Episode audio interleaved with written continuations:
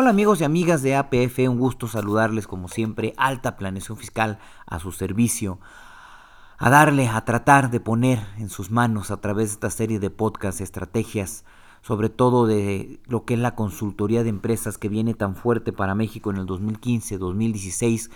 y lo que sea hacia adelante, ¿no? Dado que el tema de lo que es la certificación en materia de lavado de dinero, lo que es el tema de todos los negocios nuevos que vienen con los controles que enumera la ley del impuesto sobre la renta para estos nuevos ejercicios, aquellos controles que la propia autoridad ha ido dando sobre todo en materia de contabilidad electrónica, aunque la Suprema Corte de Justicia de la Nación aquí en México ha dado algunos criterios en este sentido ya, al parecer queda subyúdice, es decir, con una pequeña desaparición aplicación temporal este tipo de obligaciones de la contabilidad electrónica, pero al final del día tendremos que ver qué se resuelve en este tema. Algunos diciendo que era una carga excesiva y que, que no era constitucionalmente válido el tema de la contabilidad electrónica. Sin embargo, un servidor, como siempre he opinado fríamente en estos temas, considero que al final del día tenemos que meternos en el cuadril, como dicen por ahí, ¿no? Dado que el tema electrónico, el tema cibernético, el tema de la información a través de las redes es el que va a terminar estando dentro de la esfera jurídica de todos los contribuyentes,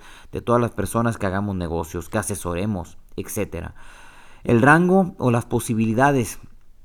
que da para las autoridades tener esta serie de, de, información que genera el contribuyente a través de medios electrónicos, a través del portal del SAT, del Servicio de Administración Tributario, y a través de toda la serie de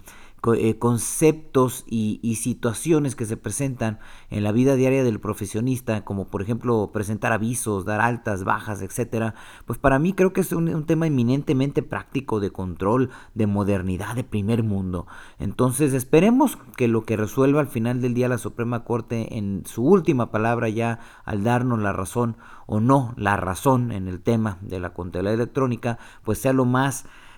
Mm, práctico para los contribuyentes. Esa es la verdad mi deseo. Si al final del día eso no es constitucionalmente válido por falta de proporción, equidad, legalidad, eh,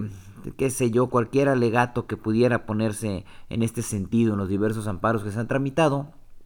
Déjenme decirles que estoy de acuerdo en todos los sentidos, puesto que realmente, reitero, lo que yo creo que debemos de hacer es ya dejarnos un tanto de la parte arcaica de manejar los negocios en materia tributaria en México y entrar totalmente de lleno a la modernidad. Es por ello que la consultoría de empresas será un área importantísima de trabajo para todos los asesores y consultores fiscales a partir del primero de enero de 2015. Soy su servidor Osvaldo Reyes Corona, les dejo un saludo muy fraternal y recuerden que estamos a punto de irnos con este diciembre 2014.